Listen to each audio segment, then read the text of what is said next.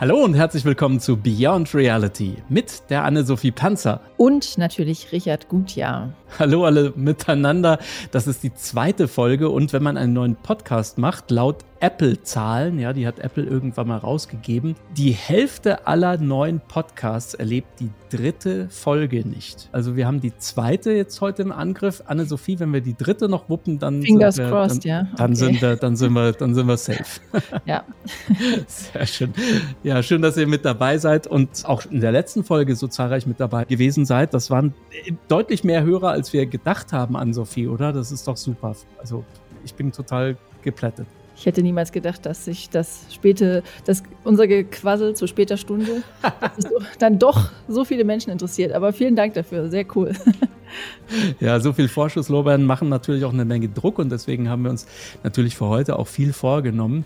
Bevor wir unseren heutigen Gast vorstellen, den wir letzte Woche schon angedeutet haben, vielleicht noch mal so ein bisschen Update an Sophie. Was hat sich das letzte Woche getan? Was gibt es? Was waren so das Nachbeben auf die große Keynote und die Vorstellung der Apple Vision Pro? Also für mich so die spannendsten Nachbeben waren so die ganzen Berichte dann von den Leuten, die sie dann doch ausprobieren durften, die Vision Pro und äh, was sie gut fanden, was sie schlecht fanden, also naja, oder was sie nicht so super überwältigend fanden.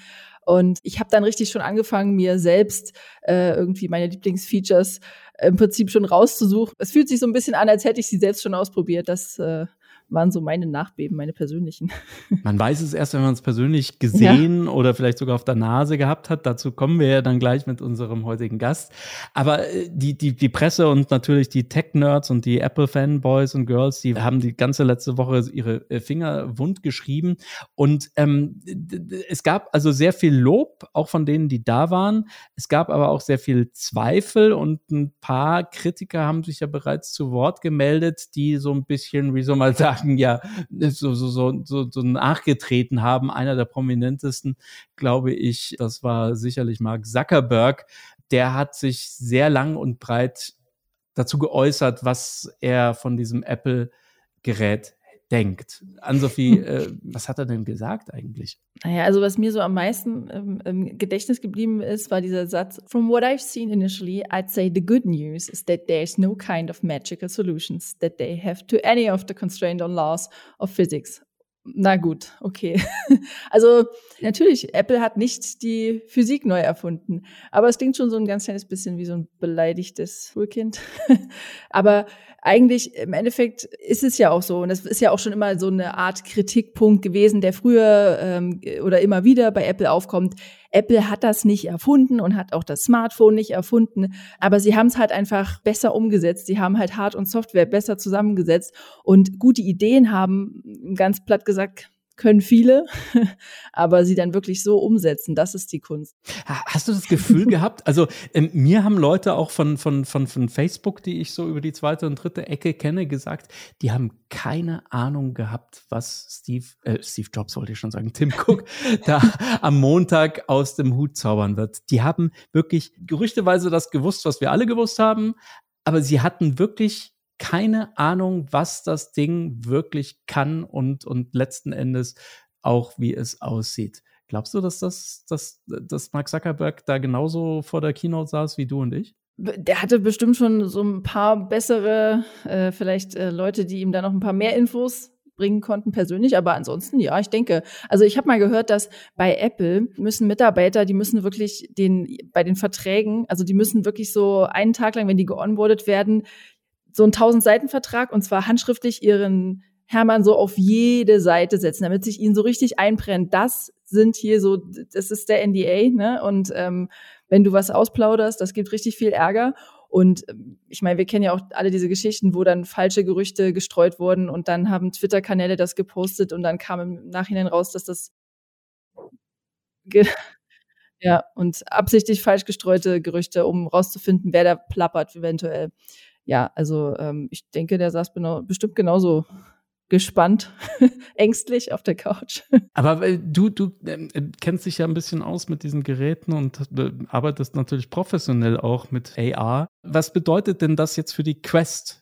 Reihe, ne? Die haben ja ganz schnell noch die Quest 3, ich glaube am Donnerstag vor der Keynote sch schnell noch angekündigt. Für mich war das irgendwie so ein Verzweiflungsakt, weil sie wussten, danach können sie das Ding irgendwie gleich in die Tonne tre treten. Aber hast du den Eindruck, dass das, was Apple da abgeliefert hat, tatsächlich, wie soll man sagen, Facebook und Meta und all dem Geld, das sie auf dem Weg hierher verbrannt haben, so, eine, so, so, so ein Lehrstück verpasst haben? Apple hat nicht äh, den Vorteil in einer Hardware, natürlich nicht. Wie sollten sie? Die kann auch dann Meta einbauen und das werden sie auch und auch Google werden die einbauen und Microsoft.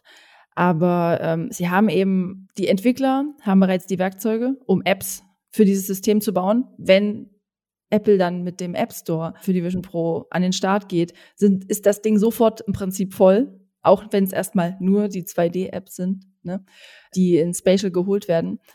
Und das ist halt einfach schon mal ein riesiger Vorteil.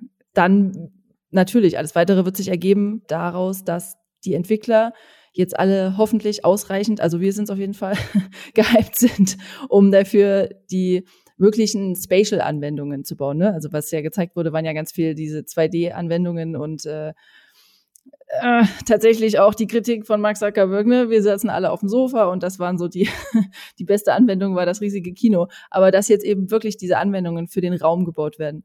Und da hat Apple quasi ja schon diese ganzen Voraussetzungen geschaffen, dass das wirklich dann in einem halben Jahr auch an den Start gehen kann. So. Und das ist, glaube ich, eine, eine riesige Chance und das ist, wird auch der Vorteil von Apple sein. Ein zweites Gerücht, was die Runde machte, schon kaum war die Brille draußen, die Pro, dass es das, das eigentliche Consumer-Headset schon in der Entwicklung sei. Dass Apple also, während es noch versucht, sozusagen die, die Pro zu hypen, schon an dem Nachfolgemodell, dann aber für einen breiteren Markt und hoffentlich dann noch wahrscheinlich auch sehr viel günstiger dann auf den Markt werfen wird. Ähm, scheint dir das plausibel oder meinst du, das ist nur eines dieser typischen Dinge, die man dann halt so schreibt? Das scheint so, schon ziemlich plausibel. Also es ist schon natürlich viel Geld, ne? Mindestens dreieinhalbtausend Dollar. Und natürlich ist dann so, kommt dann sofort die Frage auch auf, wo werden sie dann abspecken? Ne? Also was sind dann die so die diese absoluten Killerfunktionen eigentlich, die sie, die vielleicht dann auch den Endkonsumenten, also wenn sie wirklich sagen, okay, sie bringen jetzt eine Brille raus für sagen wir mal 500 Dollar oder bis maximal 1000. Dann muss es ja wirklich für den absoluten Endkonsumenten. Und was wäre das so für ein Use Case dann, den, der, den äh, diese Person oder diese Personen dann überzeugt? Und oft habe ich auch das so gehört, es wurde sich sehr lustig gemacht über diese, diese 3D-Fotos. Diese Möglichkeit, äh, plötzlich 3D-Videos aufzunehmen. Und äh, mit diesen Kindern und dann auch äh, dieser Typ, der da durch die Kirche rennt mit der, mit der Brille auf dem Kopf. Aber eigentlich, glaube ich, ist das, ist es so das persönliche Nutzerverhalten in den kommenden Jahren extrem prägen wird. Also ich habe zum Beispiel unser CTO, André, der hat uns ähm, vor kurzem, hat der uns das Loompad mitgebracht. Das ist, also der hat noch die erste äh, Generation. Wir haben, äh, mein Mitgründer Stefan und ich, wir hatten das Glück, wir konnten auf der South by Southwest äh, dieses Jahr, konnten wir die zweite Generation davon angucken. Das ist so ein 3D-Display. Und das ist halt schon ziemlich geil. Und das war nur so das war nur auf einem Display. Also so diese Erinnerungen oder Videos von, ähm, ja, von geliebten Menschen in 3D zu sehen. Wenn man sich vorstellt, dass sie das wirklich mit diesen zwölf Kameras, ne, also so richtig mhm. spatial, so eine Art 3D-Scan erstellen und dass dann, ähm, dass man sich das angucken kann und dass man das dann von der Seite angucken kann und dass das dann so ein. Im Moment, das ist so ein Prinzessin Leia-Effekt irgendwie in Star Wars, wo dann die Figur ja mitten im Raum steht. Und, und, stell dir das doch mal vor mit deinen, weiß ich nicht, deinen Großeltern oder oder deine Enkelkinder, die äh, leben am anderen Ende der Welt und dann kannst du ihnen solche Videos von deiner Katze, deinen Kindern oder wem auch immer schicken und das ist so, also so ein persönlicher Use Case, aber ich, ich, ich schon alleine die Funktion bei Google Fotos, äh, Erinnerung, die liebe ich so sehr und ähm, das wird, glaube ich, etwas sein, was was wirklich ein richtiges äh, Killer-Feature sein wird, einfach so als grundlegendes Feature, weil es ist ja auch irgendwie, es gab Studien, die beliebteste App überhaupt bei jedem Smartphone ist die Kamera. So. Hm. Und man kann ja auch umgekehrt sagen, es ist eigentlich eine Kamera mit angeschlossenem Internet. So. ja. Irgendwann mal war der Schnitt, glaube ich, dazu. Spannend, ja. Also 3D-Fotografie hype dich gerade so ein mhm. bisschen, ja? Okay, ja. cool. Jetzt wollen wir ganz kurz hören, bevor wir zu unserem Interviewpartner, zu unserem heutigen Stargast kommen. Wir haben euch ja letzte Woche gebeten, uns eine Nachricht auf unseren äh, Anrufbeantworter zu quatschen. Und da haben einige angerufen und wir haben uns eine rausgesucht, und zwar von Robert. Und äh, die wollen wir uns nicht vorenthalten. Äh, wir sagen dazu, ähm, äh, an Sophie und ich, wir haben die Nachricht noch nicht gehört. Das ist jetzt also quasi von unserem Producer hier ausgewählt worden. Lass uns mal spontan reinhören und dann äh, mal gucken, was uns Robert so hier hinterlassen hat. Film ab. Hallo Anne-Sophie, hallo Richard. Erstmal danke für den ersten tollen und sehr kurzweiligen Aufschlag für, äh, von äh, Beyond Reality. Ähm, ich bin Robert von Yambit und ich verfolge Augmented Reality an sich auch schon seit, seit über zehn Jahren und ähm, da habe ich sehr viel drüber nachgedacht bei der Frage, was mich bei der Keynote am meisten begeistert hat. Und wenn ich da einblicke, was, was Vision Pro da geschafft hat, also technologisch, dass es eben nicht nur seine eigene Position im Raum kennt, sondern auch den ganzen Raum selbst, also jede Couch, jeden Schrank, jedes Fenster. Und das ist technisch eben ein Riesending, weil dann kann man die gesamte Welt, die wir sind, die wahre Welt, komplett und fotorealistisch in 3D nachbauen und jedes Objekt da drin lässt sich beliebig hinzufügen, entfernen, manipulieren, mit Informationen anreichern und so weiter und so weiter. Und das ist, glaube ich, das, das richtig coole, neuartige und innovative, was daraus hervorgeht und was Apple ja auch Spatial äh, Computing nennt. Und ähm, kleine Randnotiz, äh, damit hat Apple sich mal wieder, also Ironie der Geschichte, mal wieder bei Xerox Park inspirieren lassen, nachdem sie ja das, das Graphical User Interface sich dort schon äh, angesehen haben haben sie nur noch die, die sogenannten Tabs, Pads and Boards nachgebaut. Also Tabs, das iPhone, Pads wurde zum iPad und jetzt eben das Board, das äh, durch Vision Pro alles und jedes Objekt zu einem, zu einer interaktiven Oberfläche werden kann. Also ich bin sehr enthusiastisch. Ich freue mich sehr auf diesen technologischen Durchbruch und was damit in Zukunft alles möglich sein wird. Dankeschön.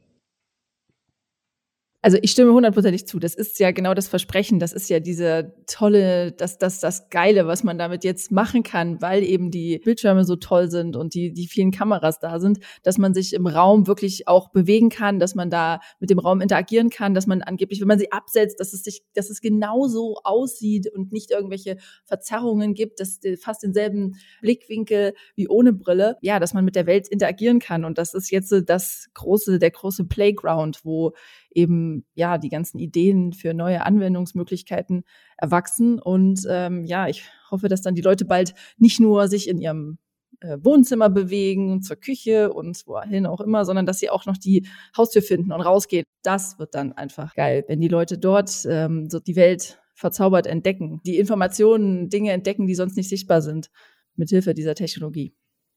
Ja, also ich bin auch ganz geplättet. Vielen Dank, Robert, für, für, für deinen Input. Das war echt enorm. Äh, Grüße ans ganze Team von Jambit natürlich.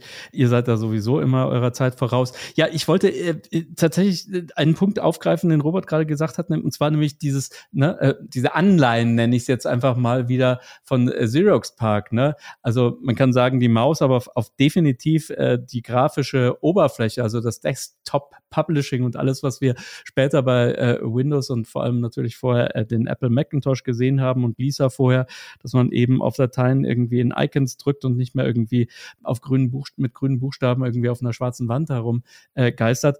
Das ist natürlich äh, hochgradig geklaut oder wie Steve Jobs immer so schön zu sagen pflegte, Good Artist uh, Copy, Great Artist Steal.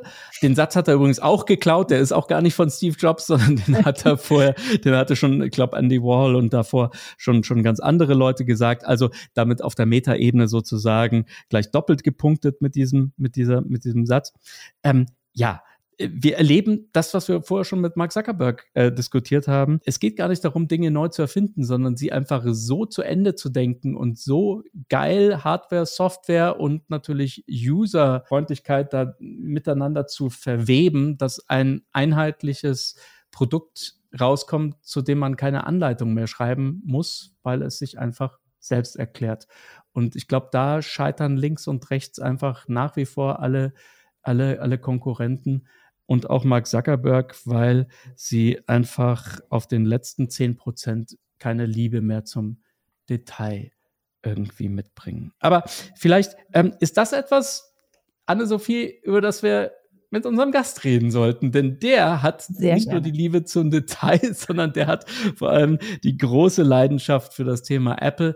Er ist nicht nur ein Vollblutjournalist äh, für Radio und äh, Rundfunk, Fernsehen, alles, was es so gibt, sondern er ist seit Jahren, Jahrzehnten eigentlich schon ein ein Apple-Kenner der ersten Stunde.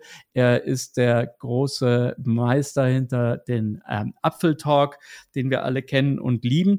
Und jetzt ist er bei uns in der Show. Willkommen, Michael Reimann. Ja, guten Abend, danke schön oder guten Tag. Danke für die Einladung. ja, bei dir noch guten Abend oder guten, Abend, Morgen. Guten ich weiß nicht, du bist ja gerade erst, genau, nee, du bist ja gerade auch erst zurückgekommen ja, ja. und wahrscheinlich noch ein bisschen im Jetlag verfangen, aber umso mehr freuen wir uns natürlich, dass du dir gleich die Zeit genommen hast, hier nach deiner Ankunft aus Cupertino dich unseren, unseren Fragen und für unseren Podcast hier bereitzustellen. Sag mal, wie war's? also in vielerlei Hinsicht aufregend. Wenn ich, also ich, ich bringe ganz zum Schluss noch eine nette Anekdote, die hat nicht viel mit der Brille zu tun, aber das erst später. Es war so, der Apple Park, wir kennen ihn alle, also wenn das Wort Apple Park fällt, haben alle sofort dieses äh, UFO, diesen Rundbau im, im, im Kopf. Aber man kommt da ja nicht rein normalerweise. Als normalsterbliche Menschen, wir Unwürdigen und nicht bei Apple Beschäftigten, kommen da nicht rein keine Chance. Das war jetzt anders tatsächlich. Das war auch neu. Also das gab es letztes Jahr schon mal und dieses Jahr noch intensiver. Man durfte da rein und die Keynote gucken. Das ist dann wieder ein bisschen ähm, komisch gewesen, ähm, weil äh, es gab eine Begrüßung durch ähm, Tim Cook und Craig Federighi, dem Softwarechef von Apple. Und äh, dann fing der Film an, den wir alle gesehen haben, also den ihr gesehen habt, den äh, man hat vor Ort im Prinzip ein YouTube-Video geguckt. Das war erstmal so okay, weil natürlich ist es ein bisschen, äh, es gab Szenenapplaus bei, bei, bei dem Mac Pro beispielsweise. Und natürlich, dann kam ähm, Tim Cook im Film auf die, auf die virtuelle Bühne und sagte, we have one more thing. Und da muss ich sagen, das ist natürlich das ist eigentlich Steve Jobs Satz. Ne? Das muss man einfach mal sagen. Das hat Steve Jobs geprägt. Damit hat er vieles vorgestellt, unter anderem das MacBook Air. Aber gut, gestehen wir das Tim Cook zu, denn es ist wirklich ein One More Thing gewesen. Und dann ging ein Raunen durch die Menge und ich glaube bei euch ja auch, weil dann wussten wir klar, okay, jetzt kommt diese Brille. Und äh, das war auch in dem Publikum gerade, da ging wirklich so ein Aufschrei, so, also im positiven Sinne äh, durchs Publikum. Und ähm, dann kam ja, ging es ja in dem Film weiter erstmal und alle, es war Totenstille da. Also wirklich, alle waren ruhig, weil jetzt, weißt du, bei einem MacBook Air oder was kam, dem Mac Studio, da wissen alle, ja, okay, kommt neuer Prozessor und bla, aber jetzt Brille. Jetzt müssen wir wissen, jetzt müssen wir alle genau zuhören. Und das war wirklich, das habe ich noch nicht erlebt. Da waren ja, ich würde über den Daumen sagen, 1500 Leute äh, anwesend. Ruhe. Es war komplette Ruhe. Du hast nichts gehört. Alle wollten wissen, was kommt da jetzt. Und das ist, glaube ich, so ein Moment, den hast du selten. Äh, bei solchen Präsentationen, weil in der heutigen Zeit, ne, man hat irgendwie alles schon mal gesehen, gehört, aber in diesem Fall war es tatsächlich so. Und danach frenetischer Applaus. Und das ist ja das Absurde daran, ist, du hast ja einen Film gesehen. Und ich meine, die Leute, die, die das, die das gedreht es ja nicht gehört. Aber äh, äh sowohl Tim Cook als auch Federighi, noch ein paar andere Apple, auch Apple-Ingenieurinnen und Ingenieure waren ja dann da und es gab ein großes, äh, großes Hallo danach und viele haben äh, wollten Selfies machen, äh, ich auch. Ähm, das war dann so ein bisschen so äh, sehr netter Abschluss noch von dieser runden Kino. Und was dann noch passiert ist, können wir ja noch besprechen. Hammer. Ich bin so neidisch, wenn ich das höre. Wie bist du da reingekommen überhaupt? Apple hat, bietet zwei Möglichkeiten, also für Journalisten, das war bei mir äh, aus mehreren Gründen keine Option, weil sehr wenig deutsche Journalistinnen und Journalisten da waren. International war natürlich alles da, was Rang und Namen hatte, von iJustine über MKBHD und so weiter. Ist natürlich auch spannend, diese Leute mal in echt zu sehen. Ähm, ich bin reingekommen über das Entwicklerprogramm. Ich bin der registrierte Entwickler bei Apple. Und äh, dann kam so ein, irgendwann mal so eine Mail, ja, jetzt kannst du dich registrieren, also jetzt kannst du dich bewerben. Das ist so ein bisschen wie bei Harry Potter und der Feuerkelch. Man schmeißt seine Apple-ID in so einen Kelch und von Apples Gnaden wird dann das ausgelost. Und ich habe so in meinem bescheidenen Kopf gedacht, okay, das ist nur ein Tag, da kommen nur 1000 Leute ungefähr und niemand der klar bei Verstand ist, macht so eine weite Reise für einen Tag, also außer ich natürlich. Und deswegen habe ich gedacht, ist die Chance hoch, das zu kriegen. Und so war es dann auch. Ne? Fünf Tage später kam die Zusage, hey, du darfst dabei sein, äh, bestätige das noch einmal und dann kommst du da rein. Dann, äh, bei Apple geht ja alles nur über Badges. Du bekamst so eine Karte, so eine NFC-Karte und dann ähm, durfte ich da rein. Und das waren wirklich, also ich ja, du hast gesagt, Vollblutjournalist, das stimmt schon. In dem Moment ist ein bisschen der Fanboy überwogen, muss ich wirklich sagen.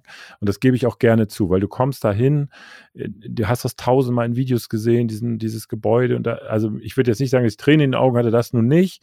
Es war früh morgens und Jetlag und so weiter, aber äh, es war schon ein wirklich also das ist schon irgendwie so, als, ja, keine Ahnung, jetzt kommt man in, in irgendein berühmtes Gebäude so. Das Gefühl war schon sehr, sehr erhaben. Und alles mega freundlich. Ne? Also es war so, dass dort Menschen standen von Apple in so ähm, pink, nee, Quatsch, pink, äh, türkisfarbenen T-Shirts.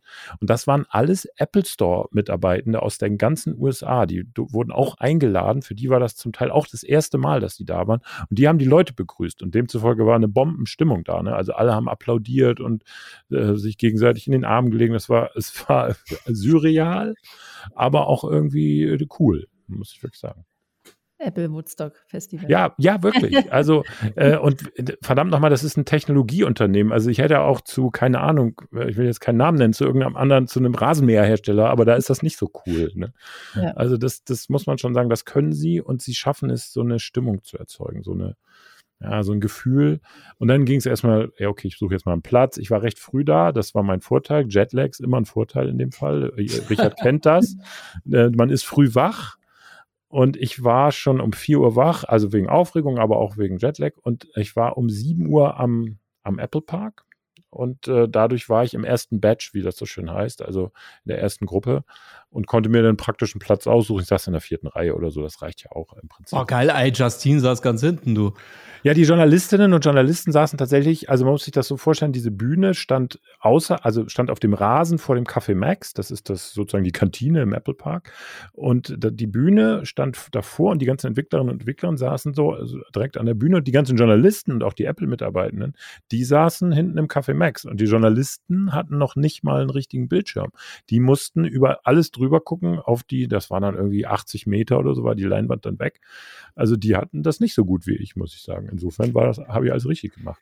Gut, das letzte Mal, als ich da noch eingeladen war, ähm, habe ich mich auf meinen Platz da auch nicht äh, lange, wie soll man sagen, aufgehalten, sondern habe mich dann vor zu den Entwicklern gesetzt, was ja, mir wahrscheinlich dann auch irgendwie keine weitere Einladung für später äh, beschert hat. Aber stehe ich halt auf der schwarzen Liste, egal. Ich habe mir trotzdem mit also sehr, sehr, sehr guten Wein, äh, natürlich aus Sonoma, äh, mir diese Keynote äh, zu Hause vor dem, vor dem Fernseher reingepfiffen wie war das für dich? Was war, also du hast schon von Szenenapplaus gesprochen, aber was war denn so bei der Demo, und jetzt sprechen wir natürlich über die Brille, über das Headset, ja. was waren so, so, so die ein, zwei Momente, wo es wirklich so Raunen im Publikum gab und wo du auch gesagt hast, nee, also das ist jetzt wirklich geil.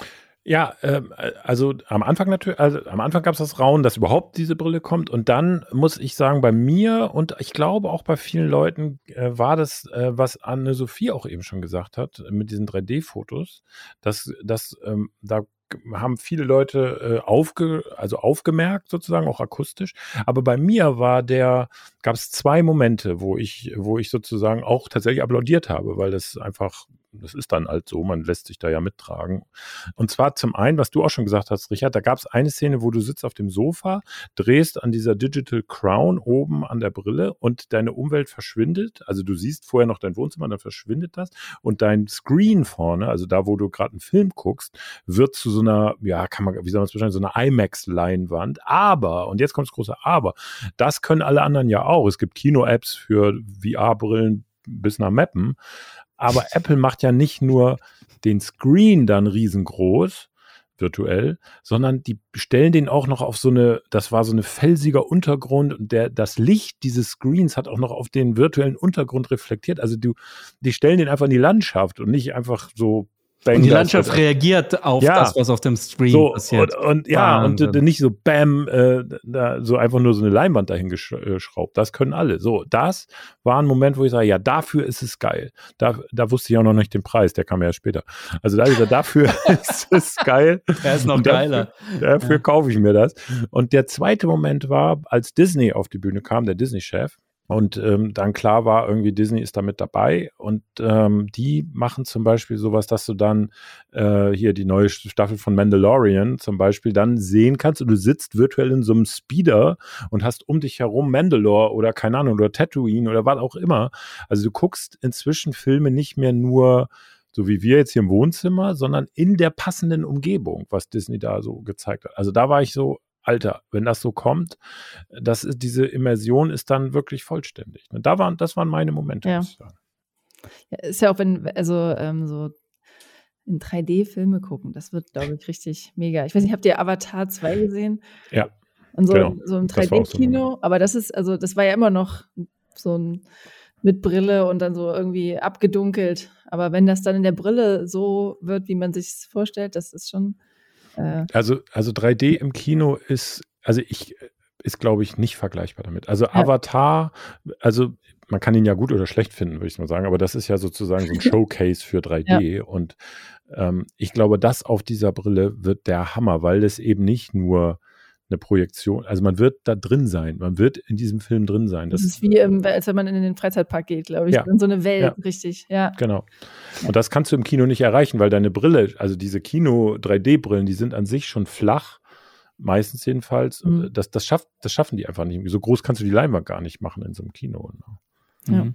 Die US-Kollegen ähm, vom Vergecast, die haben mhm. so eine offizielle Demo dann ja auch besucht. Und da haben die offenbar dann auch äh, Ausschnitte aus Avatar 2, also auf der Brille, anschauen dürfen oder sollen. Und die waren also genau das, was ihr gerade gesagt habt. Die waren hin und weg und haben gesagt, irgendwie, sie hatten noch nie so ein immersives 3D-Erlebnis und zum ersten Mal verstanden, auch wenn man kein Fan von 3D-Filmen ist, bin ich zum Beispiel auch nicht, warum es so etwas geben muss. Also, ja. eben gesagt, das ist sozusagen zum allerersten Mal, wo, wo wirklich jeder begreift, irgendwie, warum man überhaupt eine Brille tragen möchte, äh, äh, um, um, um das bisschen 3D zu sehen. Also da ist man dann komplett wirklich in einer anderen Welt. Hast du die Brille denn, also das Headset sehen können? Gut, dass du das so sagst. ähm, also ja, äh, und zwar war ich ungefähr 30, also 10 Zentimeter dran, also so nah kam man ran. Und ähm, die, gut, dass du sagst, sehen. Also die war, man ging dann ins Steve Jobs Theater auf dem Apple Park. Auch das war ein erhabener Moment, also auch aus vielerlei Gründen. Auch da kommst du normalerweise so nicht rein, aber egal. Da war dann unten, also oben waren die neuen Geräte ausgestellt, da wurde man so durchgeschleust, so gehen Sie mal weiter, hier es gibt nichts zu sehen, so ungefähr. Aber unten war dann der Raum mit den Brillen. Da hatten sie, glaube ich, ich müsste jetzt lügen, acht, acht oder zehn von diesen Brillen aufgehängt.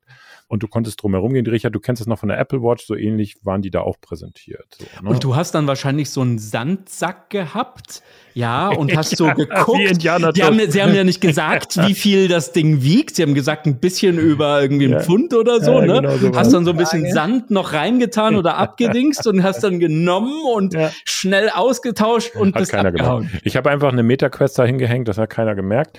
Aber die, ähm, die, das, äh, das war tatsächlich. Da so, kam die große Kugel hinter dir hergerollt. Ja, genau, in Form von Tim Cook. Nein, aber das, äh, das war tatsächlich äh, so, äh, diese Brillen waren in Betrieb. Also da war vorne auf diesem Screen, wo sonst möglicherweise die Augen dargestellt werden, war so ein Gewaber. Äh, und man konnte, aber sie haben das so geschickt hingehängt, dass man nicht hinten reingucken konnte, also in die Optiken, wo man ja eigentlich was eigentlich das Spannende gewesen wäre. Aber es gab mehrere Punkte, die interessant waren. Also erstens, ähm, dieses Anschlusskabel, das es da gibt mit dem externen Batteriepack oder Akkupack, ähm, scheint am Akkupack zumindest, ähm, kann, kann, man den Stecker wahrscheinlich ziehen. Zumindest war, war der, sah das nicht so aus, als sei der fest verbaut, was mhm. darauf hindeutet, dass man vielleicht mehrere Packs verwenden kann. Also wenn es eine leer ist, steckt man das nächste dran. Und oben äh, wird es verriegelt. Ähm, und das ist dieses, was wir jetzt auch schon von den neuen MacBook Pros kennen, dieses geflochtene Material. Was aber äh, wirklich sehr spannend war äh, und was keiner gesehen hat. Ich weiß nicht, ob ihr es gesehen habt in der Keynote. äh, bisher wissen alle, dass die Brille hinten so ein, du hast es irgendwie schon irgendwie mit Hightech, sonst wie Material, also hinten hat es so ein, so ein Halter, also so, wo das den Hinterkopf umspannt sozusagen. Aber wenn man die Keynote genau anguckt, und zwar genau in der Szene, wo der Mensch da diese, seine Kinder 3D fotografiert, da sieht man sehr deutlich, dass es ein weiteres Band gibt, das quer über den Kopf gespannt ist. Und das war natürlich, ähm, mir ist das übrigens auch nicht aufgefallen. Also es klingt jetzt so klugscheißerisch, aber ich habe es auch nicht gesehen in der Keynote. Ähm, und äh, im Nachhinein habe ich mir meine Fotos und Videos nochmal angeguckt, die ich da unten gemacht habe von den Brillen. Und da ist auch keine Halterung zu erkennen, wo man so ein Band befestigen könnte. Zumindest mhm. nicht an den Brillen, die da hingen. Äh, insofern, das war das mega Spannende. Ist das, ist das ein Design-Change gewesen im letzten Moment? Oder sind die Brillen da unten noch nicht so weit, dass das Band da dran ist? Man weiß es nicht. Also das war sehr spannend. Ansonsten äh, durftest du das nicht berühren oder so. Ne? Wenn du das berührt mhm. hättest, da waren wahrscheinlich Scharfschützen von Apple äh, positioniert.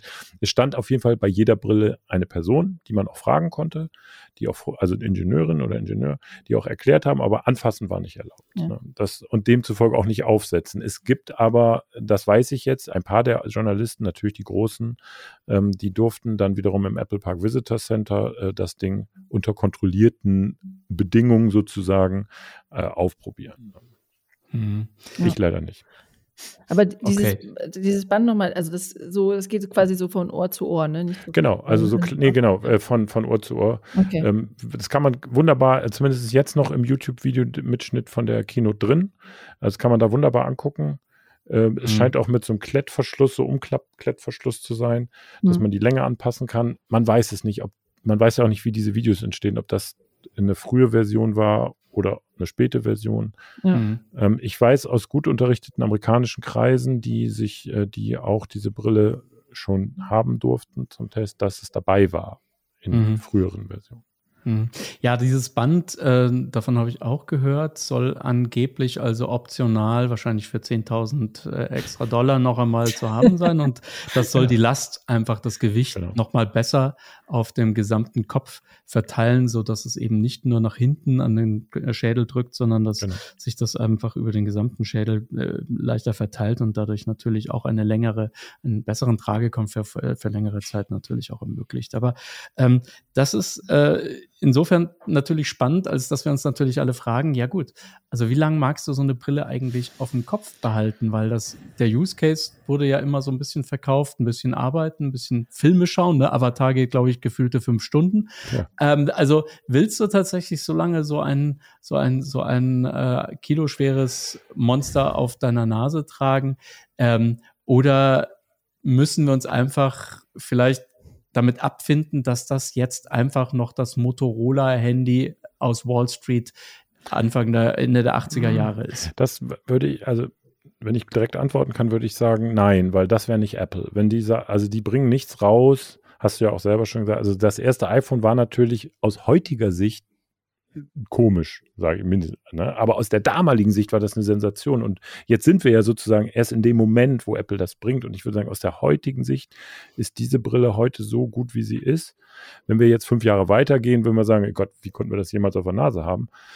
Ich glaube, das Problem ist ähm, vielfältig. Erstens wirst du es wahrscheinlich länger als zwei Stunden betreiben können, solange hält angeblich der Akku. Dann musst du ja wechseln oder eben laden oder du kannst es vermutlich an einem Netzteil betreiben, das, das weiß ich jetzt nicht genau. Ähm, und dann, äh, wenn es ohne Band käme, äh, wird die Last am Hinterkopf und auf der Nase sein. Anders geht es ja gar nicht. Äh, vielleicht noch an den Ohren ein bisschen. Und wenn man sich fragen will, ob einem das gefällt, muss man nur mal überlegen, wie lange sitzen wir hier so. Ich habe ja hier, einen, sehen die Leute nicht, aber ich habe einen dicken Kopfhörer auf. Und so nach zwei, drei Stunden würde ich den gerne mal absetzen. Ne? Also so lange was am Kopf zu haben, weiß ich nicht, ob das, äh, wenn das auch noch ein gewisses Gewicht hat, ob das so, ob das so gut ist. Ne? Mhm. Was waren noch so, so Killer-Features während der Präsentation? Weil man hat ja schon so ein bisschen über das Design vorher gewusst, aber was das Ding dann nachher kann, also die Software, das ist ja sozusagen, das kann keine Lieferkette vorher verraten. Das ist das immer das ganz große Geheimnis, natürlich bis zur letzten Sekunde. Gab es da irgendetwas während der Demo, also der Präsentation während dieses Films, worauf also die Entwicklerinnen und Entwickler vor Ort also so richtig steil abgingen? Also ähm, so in der Erinnerung würde ich sagen, bei dem, ich weiß gar nicht, wie man es nennt, also wo du dein Gesicht scannst, so einen virtuellen Avatar erstellst und dann im Grunde, und zwar ein, der wirklich nach dir aussieht und nicht wie bei äh, Meta äh, so irgendwelche Comicfiguren. Das fand, fanden Leute schon geil und ich habe im Nachhinein noch mit ein paar Leuten, äh, Entwicklerinnen und Entwicklern gesprochen und die äh, meinten so ähm, nochmal mit diesen, mit der virtuellen Tastatur, die es übrigens gab, in der ersten Folge habt ihr darüber gesprochen, es gibt eine virtuelle Tastatur, zumindest sah es so aus, in, okay. der, in der Keynote. Ich, vielleicht habe ich mich auch getäuscht. Ich meine aber, ich hätte gesehen, dass dieser, das ist eine Szene, wo er irgendwie an, einem, an einer Notiz oder so arbeitet und da hat er so ein virtuelles Keyboard. Und ähm, da war so ein bisschen das Interesse, wie man so mit Gesten umgehen kann. Ne? Ob es da, jetzt gibt es ja nur diese einfache Fingergeste und hoch und runter schieben und was ist da so, was da so möglich wäre, ne? was man auch so für verschiedene Gesten kriegen kann. Aber hast du wirklich das gesehen mit dem Avatar? Weil ich habe gehört, dass der so ein bisschen an, dass es so ein bisschen Uncanny Valley sein soll. Das ja, ich habe den natürlich auch nur wie ihr im ja. Video gesehen. Ne? Ja. Und das, ja, das ist Uncanny Valley, auf, ja. auf jeden Fall. Aber der ist, äh, ich glaube zumindest, sagen wir so, es ist eine, wie nennt man, ja, es ist halt ein Avatar. Es ist mhm. nicht ein Abbild deiner selbst sozusagen. Ne? Ja. Und von daher glaube ich, für so eine einfache Videokonferenz ist es, glaube ich, okay. Ja, muss man gucken, ne? wie das dann in Wirklichkeit sich äh, auswirkt. Was haben wir denn noch so gelernt über, über, über auch, weil wir gerade bei den Handgesten waren, irgendwie das Eye-Tracking.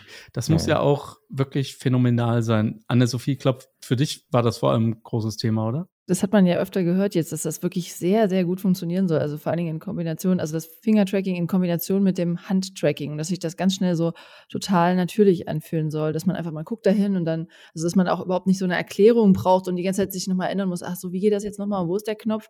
Das finde ich schon, das äh, finde ich sehr spannend. Ähm, aber da wurde ja auch dann viel im Nachgang auf der State of the Union gesagt. Also hast, warst du da auch? Was, was waren da deine Punkte? Ja. Okay, ja. nee, aber weil da, da wurden ja nochmal so richtig so die Entwickler auch richtig eingewiesen schon und so, also den Teil, den ich mitbekommen habe, ging es sehr viel darum, wie man den Raum erkennt. Also das wurde ja eben, hat ja äh, Robert, in, äh, euer Anrufer ja auch so ein bisschen erzählt. Also dass das eben nicht nur so ein Inside-Out-Tracking ist, sondern dass diese Brille kennt den Raum sozusagen. Und das wurde irgendwie erklärt in State of the Union, wie man das, wie man das so realisieren kann. Das, mhm. das war wohl sehr begeisterungswürdig. Ja. Die haben ja auch richtig viele, also so Lehrvideos. Ja. Äh, über 175 habe ich mir aufgeschrieben. Lehrvideositzungen haben die erstellt, die Ingenieure und die Designer auch und was sie sich da auch so für Gedanken gemacht haben darüber, ähm, wie diese Spatial Benutzeroberflächen sozusagen in Zukunft aussehen können und ähm, sozusagen, dass es den Unterschied gibt zwischen den reinen Windows Volumes, also äh, und Spaces eben. Man hatte die, hätte die Chance gehabt, ich, ich hatte tatsächlich dafür keine Zeit. Es gab konkret dafür, also es hieß Meet the Teams, das mhm. war ein Programmpunkt und da konnte man genau mit diesen Ingenieurinnen und Ingenieuren sprechen, genau darüber, was du gerade sagst, wie man das realisieren kann. Was ich aber auch gehört habe, war, dass das eben doch noch nicht so beliebig ist, wie wir das jetzt, äh, du hast ja in unserer Sendung Apfel Talk Live auch erzählt, du hättest gerne so einen unendlich großen Canvas sozusagen oder du kannst alles irgendwo äh, platzieren und so ist es aber eben nicht. Ja. Zumindest in dieser Version noch nicht. Ne? Du kannst ein paar Fenster in, die, in den Raum hängen, um es jetzt mal sehr salopp auszudrücken, oder ein paar Sachen aber äh, da gibt es noch Grenzen. Ne? Ich, ich hatte mir ja schon, ich hatte in der, ich glaube in der letzten, also in der ersten Folge hatte ich ja verraten, dass ich so 13 Bildschirme äh, auf meinem MacBook nebeneinander habe, wo ich immer so mit den drei Fingern so durchswipe, weil ich das so ja. praktisch finde. Und dann habe ich mir direkt gewünscht, ich könnte die alle nebeneinander packen, aber ähm, das geht wohl ähm, nicht. Das geht wohl leider noch nicht, weil, aber zumindest den einen Bildschirm. Ne? Ich gucke auf mein MacBook und dann kann ich den direkt nach oben und riesig und kann dann da irgendwas bearbeiten oder entwerfen. Das geht, das ah, ja, also das ist aber ja. ja auch schon, da ist halt ein M2 drin äh, und der ist halt dafür zuständig und der kann halt eben nicht mehr als, als ein M2, also der ist ja schon gut, aber der kann halt nicht mehr als er kann. Ne? ja. Und ähm, aber das, das ist eine Frage der Zeit, ne, bis das dann kommt. Ja.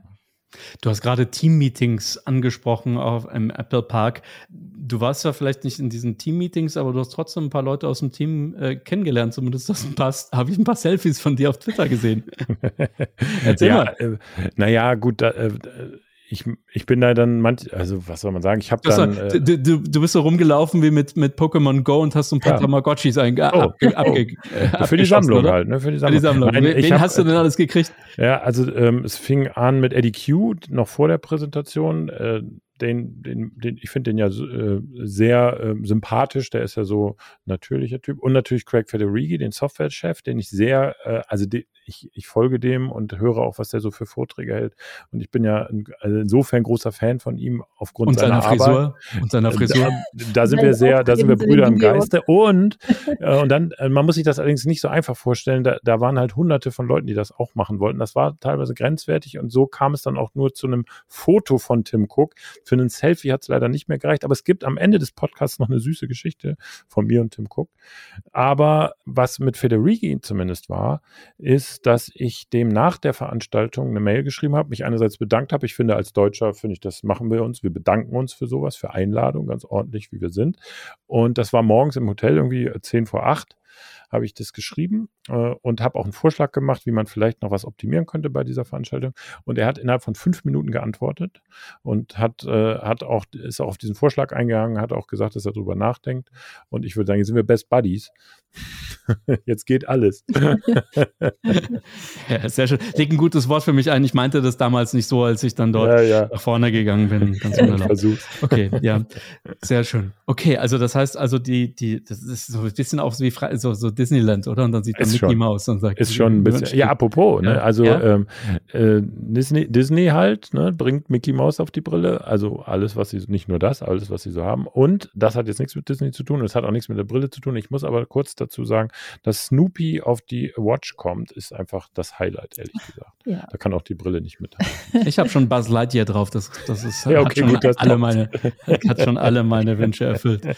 Sehr, sehr geil. Bis zur Unendlichkeit und noch viel weiter. Genau. Ja, Mensch, äh, äh, also ein Riesenerlebnis äh, auf alle Fälle. Wie geht's jetzt weiter? Ich meine, das Ding wird jetzt erstmal ein halbes Jahr wahrscheinlich erstmal so im äh, produziert werden müssen. Dann kommt das erstmal in den USA raus. Gab es irgendwelche, hast du irgendwas gehört, so aus den Hinterzimmern oder so äh, auf den Gängen, dass, wann das in Europa dann mal rauskommt? Ja, also genau. Das, also gehört heißt so viel, wie man es wirklich mehr als Gerücht zu verstehen. Ne? Mhm. Es wird niemand dir ernsthaft das sagen können.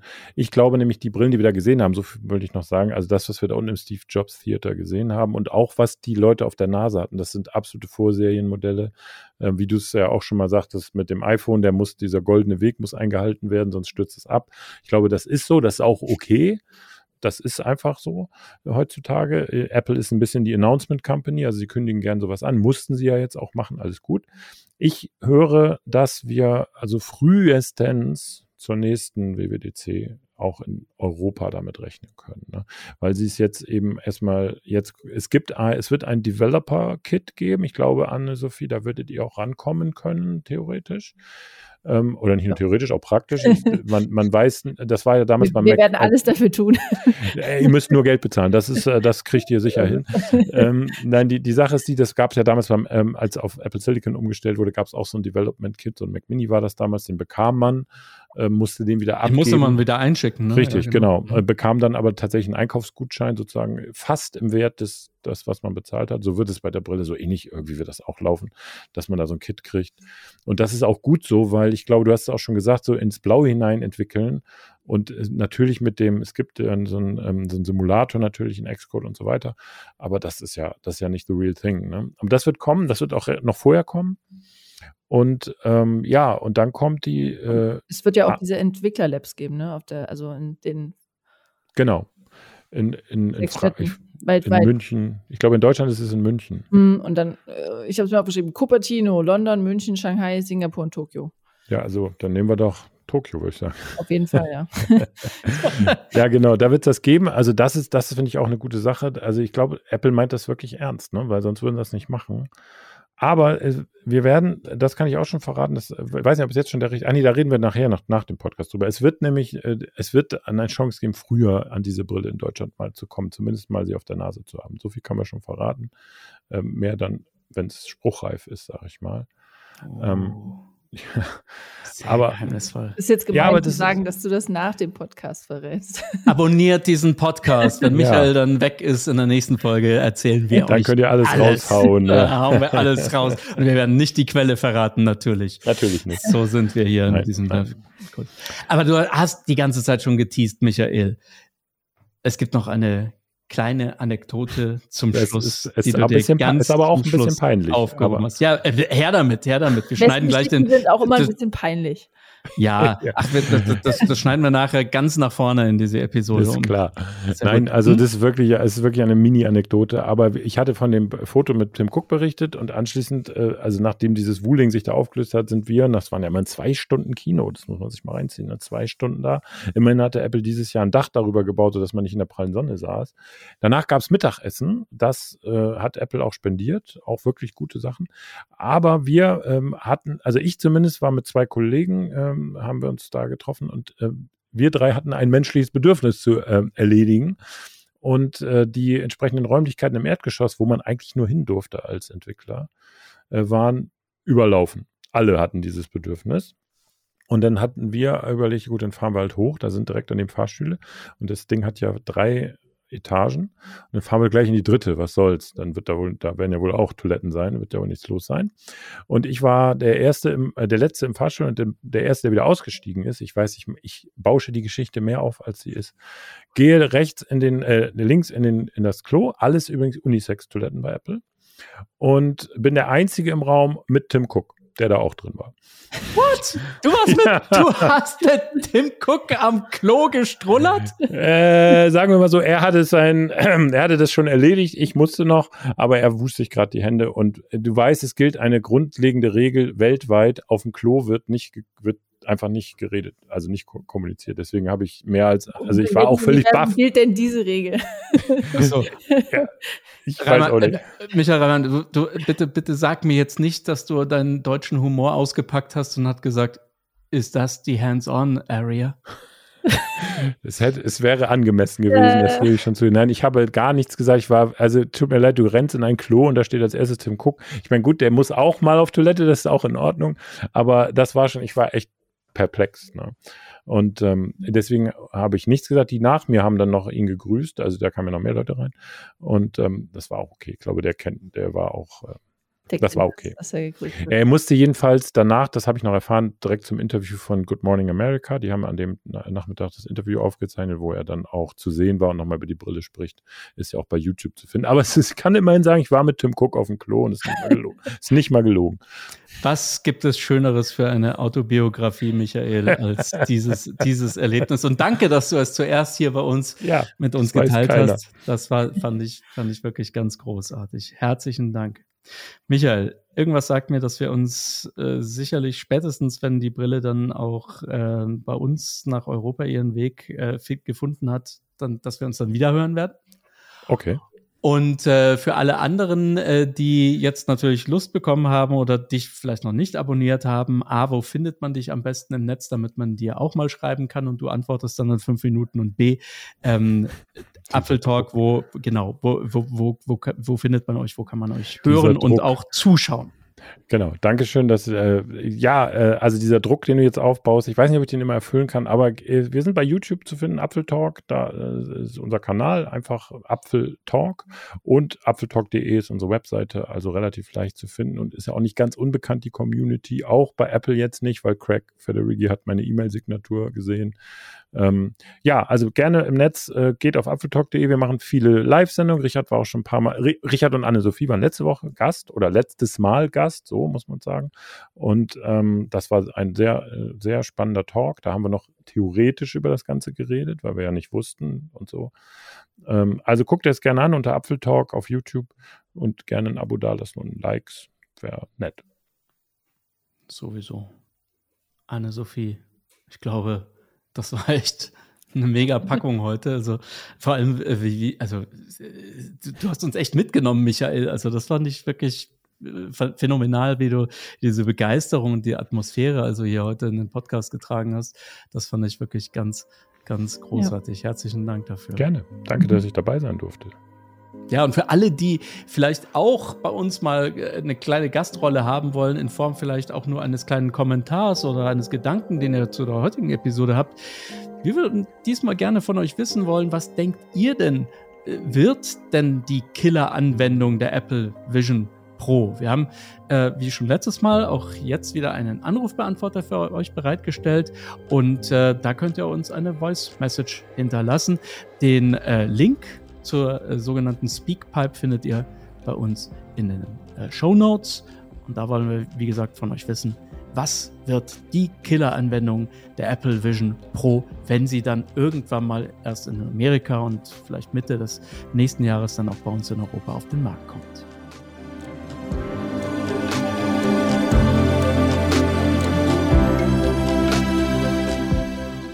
Das war die Folge 2 von Beyond Reality. Jetzt müssen wir doch wie viele Folgen mindestens überleben, damit wir die über nächste der Statistik noch. sind. Die nächste noch, die nächste noch. Dann haben wir alles überlebt. Dann wird es uns forever geben. Dann sind wir unsterblich. ja, danke. Äh, Michael, erstmal nochmal für deinen Bericht aus Cupertino. Hammer. Vielen, Vielen lieben Dank. Dank. Ja. Gerne. Großartig. Danke, dass du da Ja, warst. danke euch für die Einladung. Toller Podcast. Wenn euch dieser Podcast gefallen hat, würden wir uns freuen, wenn ihr uns abonniert und uns fünf Sterne bei Apple oder Spotify gebt. Das hilft uns, diesen Podcast zu pushen und motiviert uns natürlich nochmal ganz besonders, die statistische Überlebensgrenze zu überschreiten und hier euch weiterhin Woche für Woche frische Updates zu liefern. Wir leben noch. Vielen herzlichen Dank. Und wenn ihr mit der Community äh, und uns euch verknüpfen wollt, dann könnt ihr das gerne auch auf unseren Discord-Server tun, ne, wo wir uns dann alle austauschen. Ich hoffe, von Woche zu Woche werden das mehr. Und auch hier findet ihr natürlich alle Links in den Show Notes. Wir hören uns das nächste Mal am nächsten Donnerstag. Danke, dass ihr dabei wart. Ciao. Ciao.